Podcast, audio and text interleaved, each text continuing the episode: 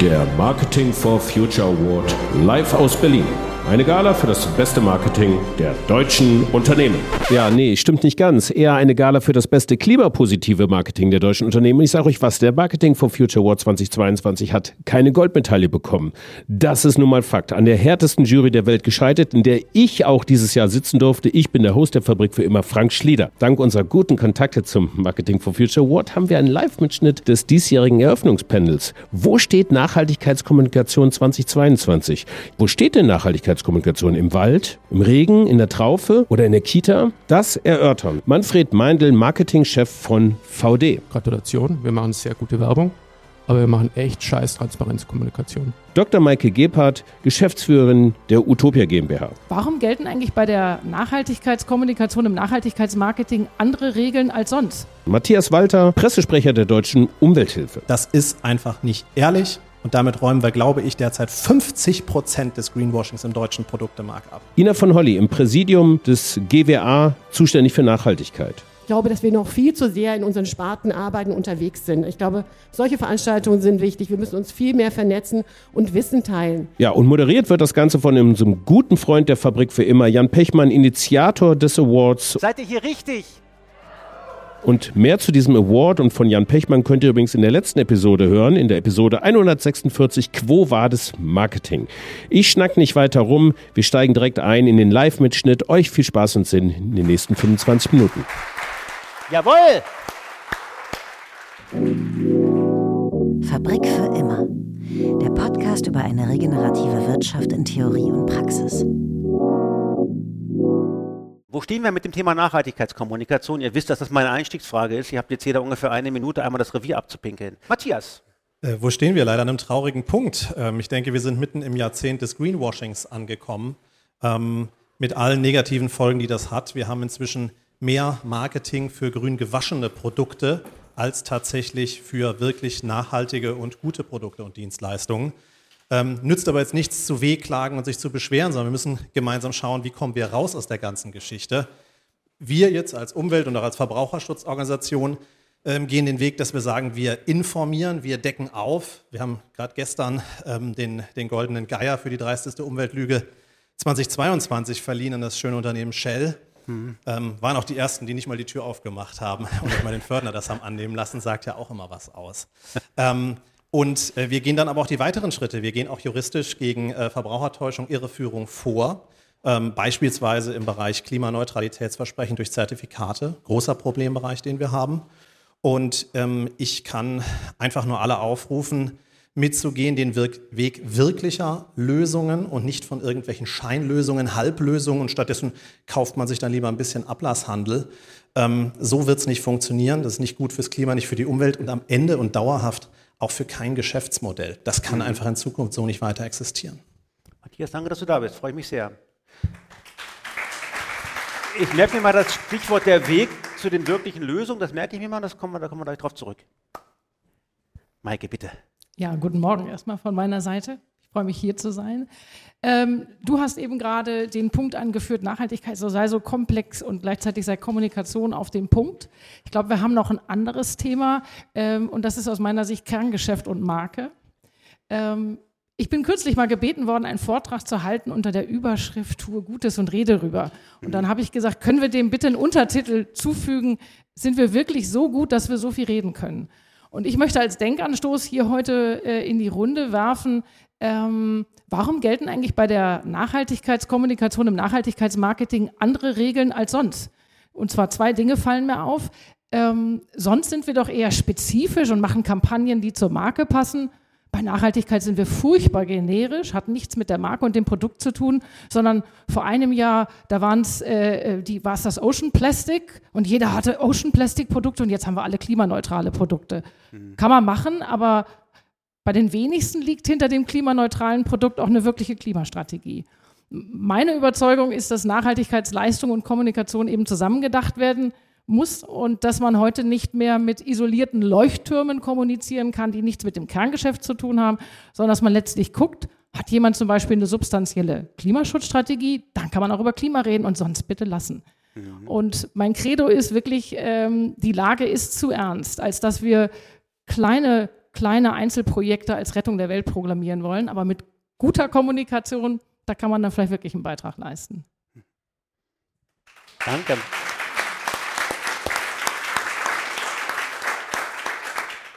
Ja, guten Morgen auch von mir hier und ich freue mich, hier dabei zu sein. Ich finde das einen ganz wichtigen Preis.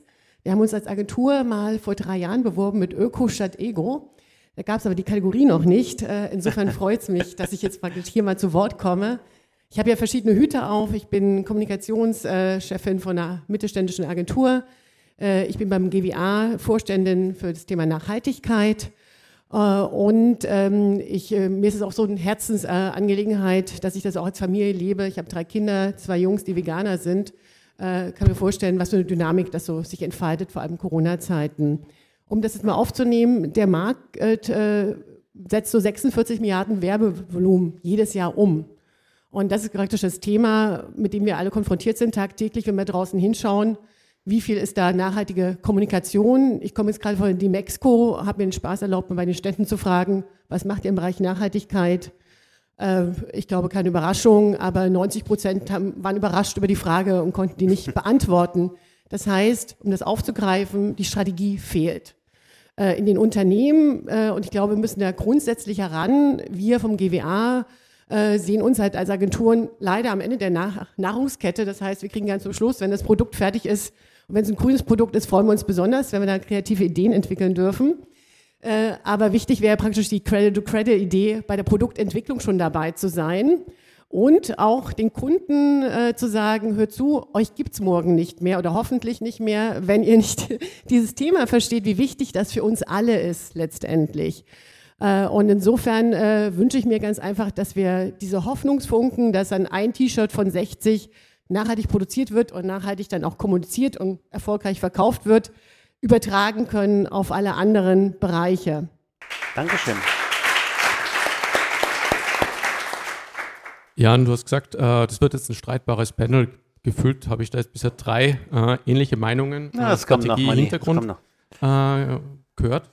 Ich muss es fast sagen, das Gleiche kommt jetzt auch von mir. Ich meine, äh, ich bin gestern äh, hochgefahren, da wirst du natürlich dann im, im, Zug oder auch dann an Bahnhöfen laufen mit Werbung äh, vollgeschaltet. Und was man sieht, ist sehr viel fachlich betrachtet sehr gute Nachhaltigkeitskommunikation. Ich meine, wir wissen alle, welche Trigger wir in der Werbung setzen müssen, um jemanden emotional abzuholen und es sich zu überzeugen bzw. zu manipulieren. Aber es ist wahnsinnig schwer, dahinter zu schauen als äh, Konsument, speziell als kritischer Konsument. Die Transparenzkommunikation, also was ein Unternehmen in Sachen Strategie äh, oder sonst wie anstellt, um man sich das Geschäftsmodell zu reformieren, zu verändern, wenn du jetzt so ein Immigrant bist, das kommt überhaupt nicht vor. Man hört dann immer wieder, ja, man möchte den Konsumenten nicht überfordern und möchte nicht zu viel äh, Information da hineinpacken. Du hast da diesen Wirbel da auf dem äh, Screen oben gehabt. Gleichzeitig ist es derselbe Konsument, der stundenlang Serien auf Netflix äh, schaut, Bücher liest, Podcasts hört, also sich ja eigentlich dazu committet, viele Informationen aufzunehmen Warum ist es dasselbe Konsument, Konsumentin, die dann plötzlich, wenn es um Werbung geht, keine Informationen mehr haben möchte? Und das ist das, wenn ich mir jetzt so den Stand der aktuellen Nachhaltigkeitskommunikation anschaue. Gratulation, wir machen sehr gute Werbung, aber wir machen echt scheiß Transparenzkommunikation.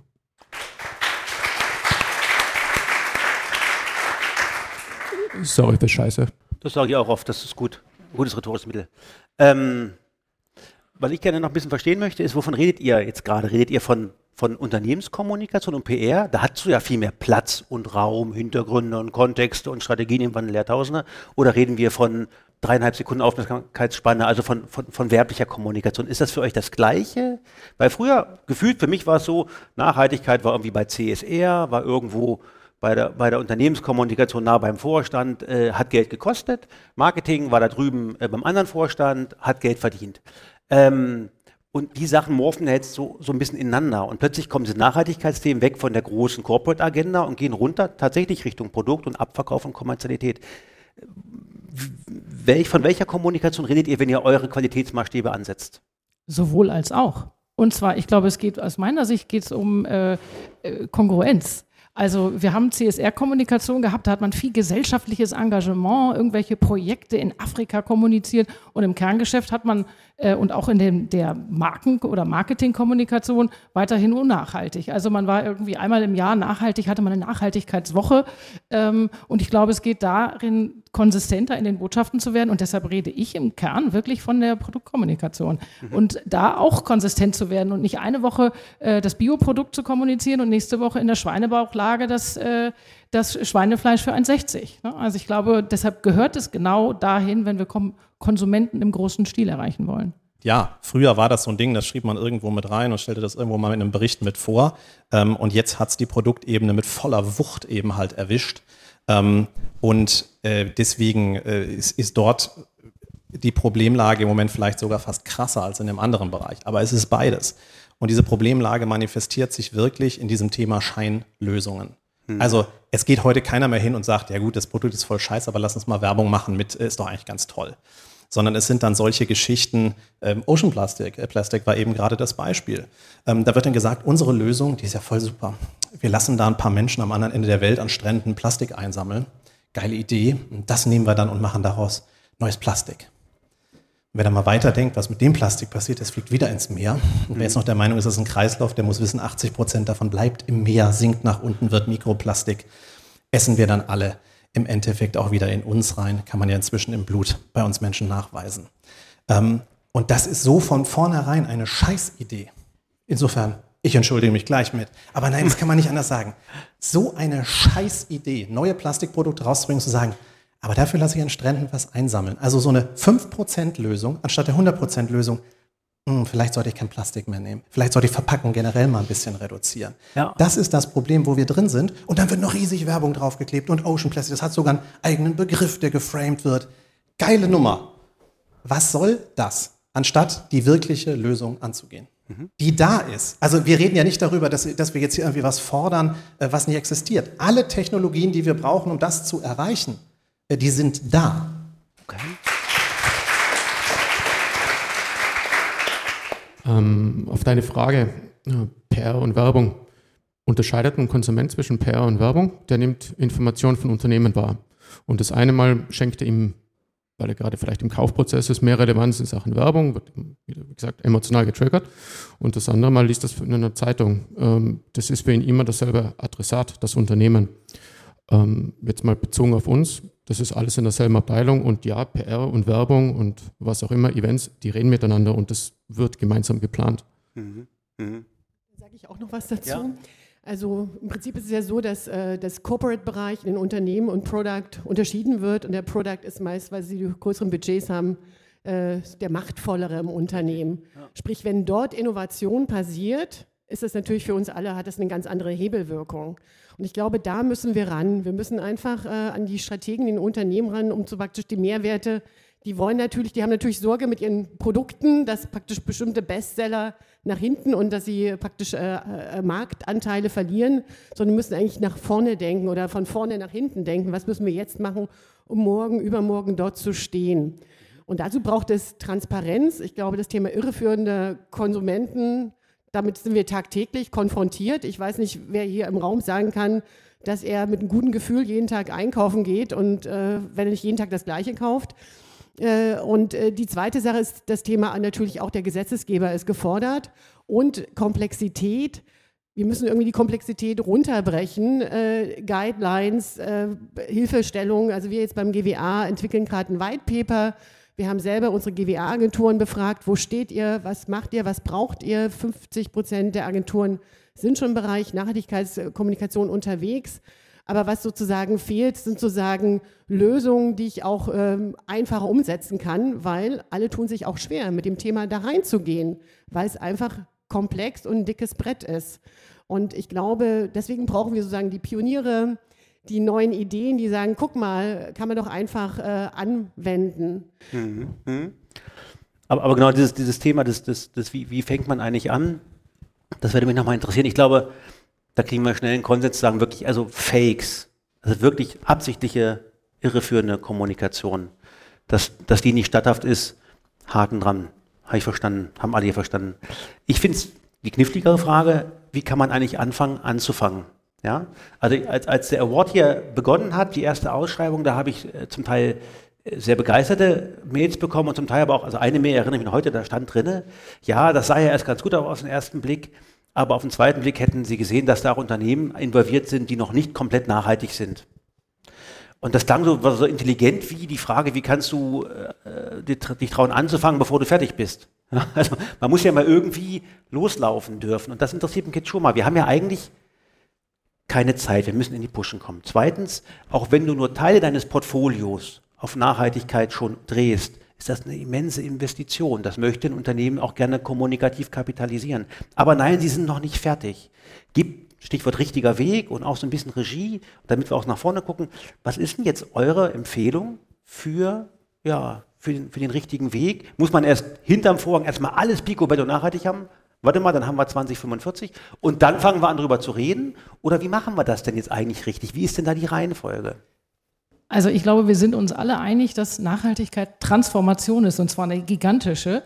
Und auch der Verbraucher weiß das tief drin, weil er selber anfängt, Verhalten zu verändern. Also insofern sollten wir doch aufhören zu meinen, es müsse eine Mission Accomplished Kommunikation sein oder wir dürften erst kommunizieren, äh, wenn wir fertig sind, was wir ja heute erleben. Und ich greife nochmal das Thema klimaneutrale Produkte auf. Wir haben als Kontinent und als Land ein Ziel, bis Mitte des Jahrhunderts ehrlich klimaneutral zu sein, wirklich klimaneutral. Ähm, das ist eine gigantische Aufgabe. Und auf einmal gehen Konsumenten in Geschäfte und irgendwie alle Produkte sind schon klimaneutral. Und dann schalte ich den Fernseher an und höre, dass die CO2-Emissionen wieder gestiegen sind. Passt doch irgendwie nicht zusammen. Deshalb, wir werden nur klimaneutral werden, wenn wir als Unternehmen eine Strategie haben und die fängt an damit mit reduzieren, vermeiden. Und wenn ich alle Emissionen runter habe, dann darf ich den Rest auch kompensieren. Und am Anfang muss ich mehr kompensieren und am Ende irgendwann weniger. Und genau das darf man erzählen. Was passiert aber, Unternehmen reden nur über die Klimaneutralisierung, sie reden nicht über ihre Strategie zur Reduzierung und suggerieren damit, wir sind schon fertig. Und jeder Verbraucher merkt doch, dass das nicht stimmt. Und ich finde, die ist so gefährlich, weil wir damit das wichtigste Thema unserer Zeit im Vertrauen der Konsumenten verheizen. Deshalb glaube ich, lass uns über Klima ehrlich reden und das Klima eine Herkulesaufgabe ist für uns alle. Und jeder sagt, wir machen alles, was wir können, um zu vermeiden und den Rest kompensieren wir, ist eine völlig andere Botschaft, als einfach so zu tun, als sei man schon fertig und in Spots eine Welt zu vermitteln, in der das Klimaproblem gelöst ist. Jeder weiß, dass das nicht stimmt. Um es kurz nochmal nach, nachzukämmen, also einerseits ist es sozusagen auch Verspielen von Verbraucher, Verbrauchervertrauen oder auch Interesse, ja. ja. Und zum anderen sagst du, eigentlich äh, ist der richtige Weg natürlich keiner, der, so, der schon am Ende ist, aber der, der, wo der Weg und die Position auf der ich mich befinde, wo die transparent gemacht wird. Genau. Sagen, ich habe das vor bis dann und dann und da stehe ich heute, dass man das quasi mit kontextualisiert. Die wirklich ambitionierten Unternehmen sagen ja auch, das ist unsere Roadmap. Und äh, man kann auch nachlesen, was sie erreicht haben. Manchmal ist man besser und manchmal ist auch ein Jahr auch schlechter. Und ich glaube, wir dürfen uns das trauen. Mhm. Wir müssen uns das trauen, weil das ist die nackte Wahrheit.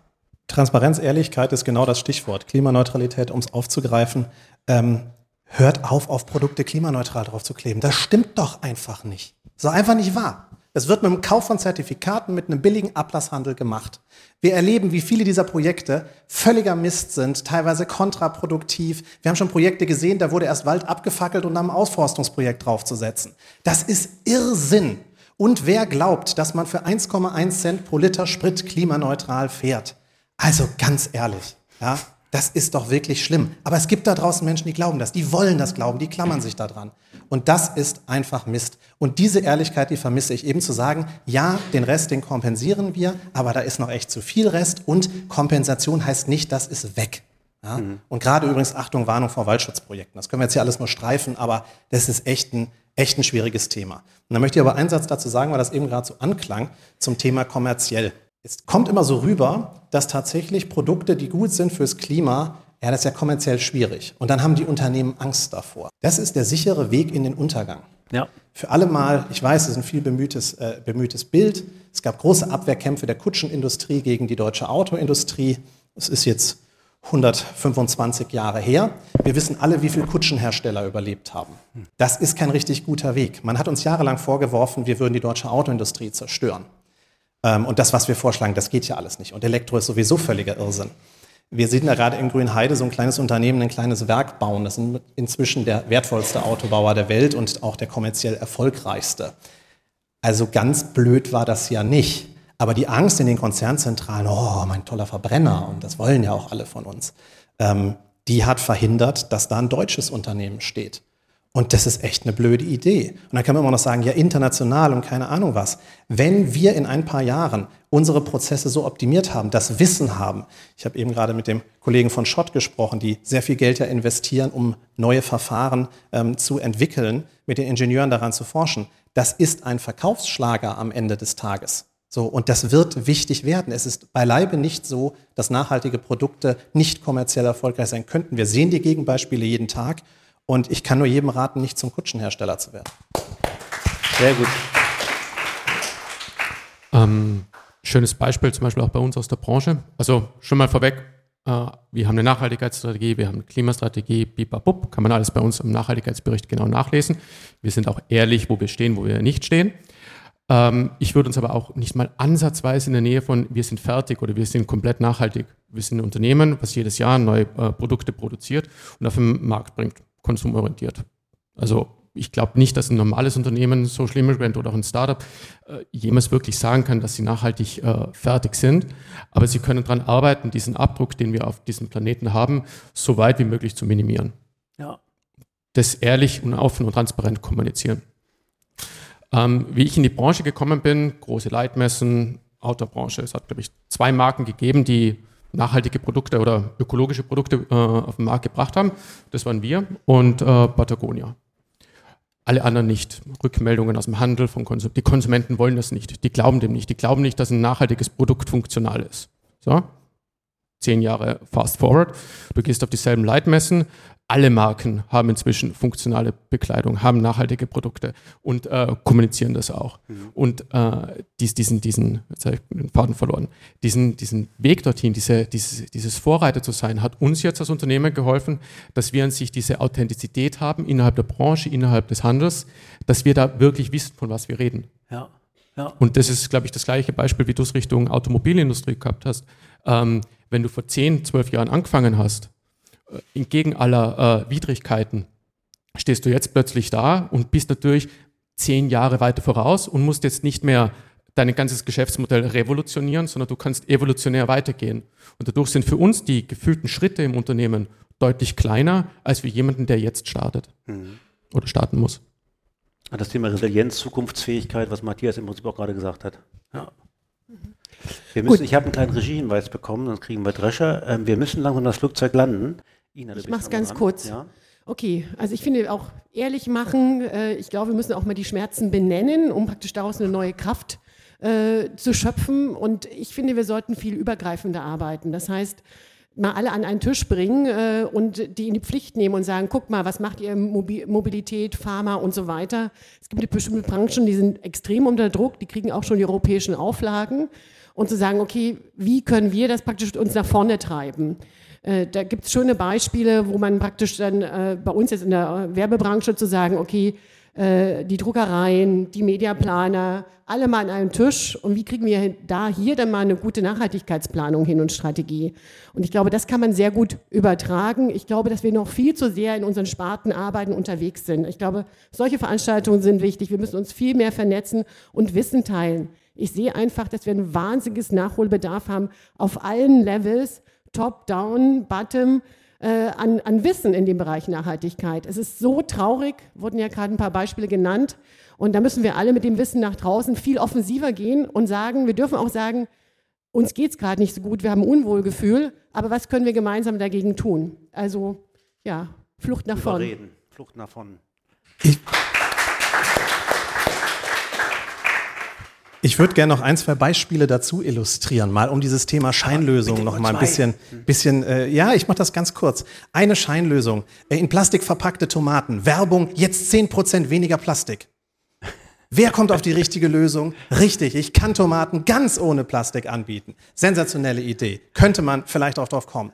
Zweite Idee, und da bin ich dann auch beim Thema Ordnungsrecht und deutsche Politik. Ähm, wir haben eine Bundesregierung mit grüner Beteiligung, die schafft es nicht dafür zu sorgen, nicht nur, dass der To-Go-Bereich im Essensbereich, ich weiß, Burger King ist ja auch da, ähm, in, äh, in Mehrweg äh, verpackt wird, ähm, sondern nicht mal beim Verzehr in den Filialen wird das gemacht. Und wir haben in Frankreich einen liberalen, wirtschaftsnahen Präsidenten und der veranlasst, dass demnächst, Frankreich hat eine gewisse Gastronomietradition, zumindest in den Filialen vernünftiges Besteck, das dann gespült wird, vernünftiges Geschirr, das dann gespült wird, verwendet werden muss. Und da frage ich mich doch, wieso muss da Werbung her mit hm, wir mischen jetzt Gras in unser Papier bei, das bringt uns 3% Vorteil, wenn ich die 100% Lösung, nämlich Mehrweg, Geschirr und Besteck machen könnte. Das sind so Beispiele, da könnte ich jeden Tag die Wände hochgehen, wenn ich mir diesen Mist angucke, mit dem dort millionenschwer geworben wird, wenn ich sehe, wie einfach tatsächlich teilweise ganze Lösungen sind. Es gibt Bereiche, da ist es schwieriger, aber es gibt so viele ganz einfache Dinge und die können morgen umgestellt werden. Ich weiß, dass es das Mehrwegzeug schon gibt in Frankreich nämlich. Haben wir auch schon da gehabt. Sieht übrigens ganz nett aus fürs, ähm, der Konkurrent, der hat so eine kleine Haube, da kann man dann bei dem Kindermenü die runternehmen. Hat fast was von Gastro. Ist sogar richtig süß. Ja, geht und ist viel, viel umweltfreundlicher und klimafreundlicher. Das sind Lösungen, wo wir hin müssen. Und die, diese, diese billig zu machen Sachen, diese, diese low-hanging fruits, ey, die können wir so schnell holen und dann auch bewerben. Gerne. Super. Danke, Matthias.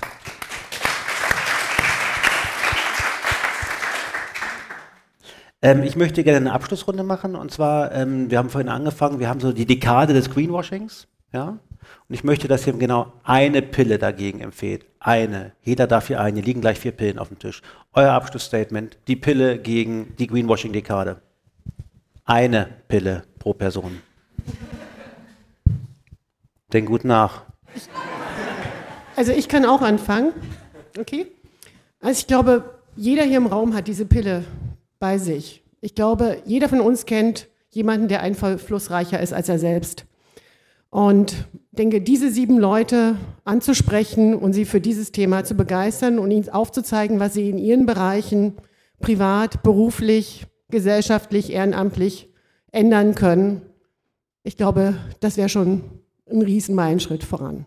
Pille 1, Dankeschön. Pille 2. Also da hier ja überwiegend Marketeers sind, ähm, sehe ich eine wichtige Pille darin, dass wir uns nicht von kleinen Projekten so fürchterlich begeistern lassen, sondern das machen, wenn wir Produktwerbung sonst auch machen, dann fragen wir uns, ist das Auto eigentlich besser als das des Wettbewerbs oder schlechter? Und ist das so gut, wie das Unternehmen kann? Und wenn hier ein Unternehmen eine Nachhaltigkeitssache macht, die schlechter ist als das, was technisch möglich ist, schlechter ist als das, was der Wettbewerb, dann auch keine Kommunikation zu machen. Also nicht mehr Minimallösungen als Rettung der Welt abfeiern. Ich mache es mal ganz konkret, auch wenn es nur ein Teilbereich ist, ich habe es schon angesprochen, weigert euch klimaneutral auf Produkte zu packen, die mit Zertifikatkauf entstanden sind. Das ist einfach nicht ehrlich und damit räumen wir, glaube ich, derzeit 50 Prozent des Greenwashings im deutschen Produktemarkt ab. Klare Pille. Mir ist jetzt auch noch eine Pille eingefallen. Ähm, Bauchgefühl. Ich meine, hier sind viele Agenturen. Ähm, Kunde kommt zu euch, das geht auch bis so in die Richtung, gebt euch irgendeinen Auftrag. Wenn euer Bauch, nicht euer Kopf, euer Bauch euch sagt, uh, dann würde ich Abstand davon nehmen und nochmal nachfragen. Und vor allem auch, was im Hintergrund in diesem Unternehmen stattfindet und auch fragen, ob das auch kommuniziert wird oder auch kommuniziert werden kann.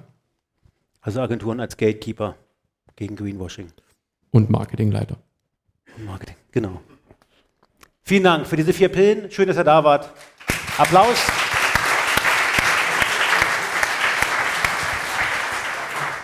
Ja, das war die 147. Episode der Fabrik. Ich hoffe, sie hat euch genauso viel Spaß gemacht wie die letzten 146 Episoden. Gebt uns doch gerne eine gute Bewertung bei Apple oder Spotify, damit dieser Podcast auch noch weitere Kreise zieht. Könnt ihr darüber hinaus natürlich die Episoden teilen und euren Freunden, Bekannten, Verwandten, ich weiß es nicht, mehr davon erzählen. Nächste Woche sind wir wieder am Start mit der 148. Episode. Euch bis dahin viel Spaß und Sinn in euren Wochen und weiterhin viel Spaß und Sinn mit uns in der Fabrik. Ciao. Das ist eine Produktion von F-Frame.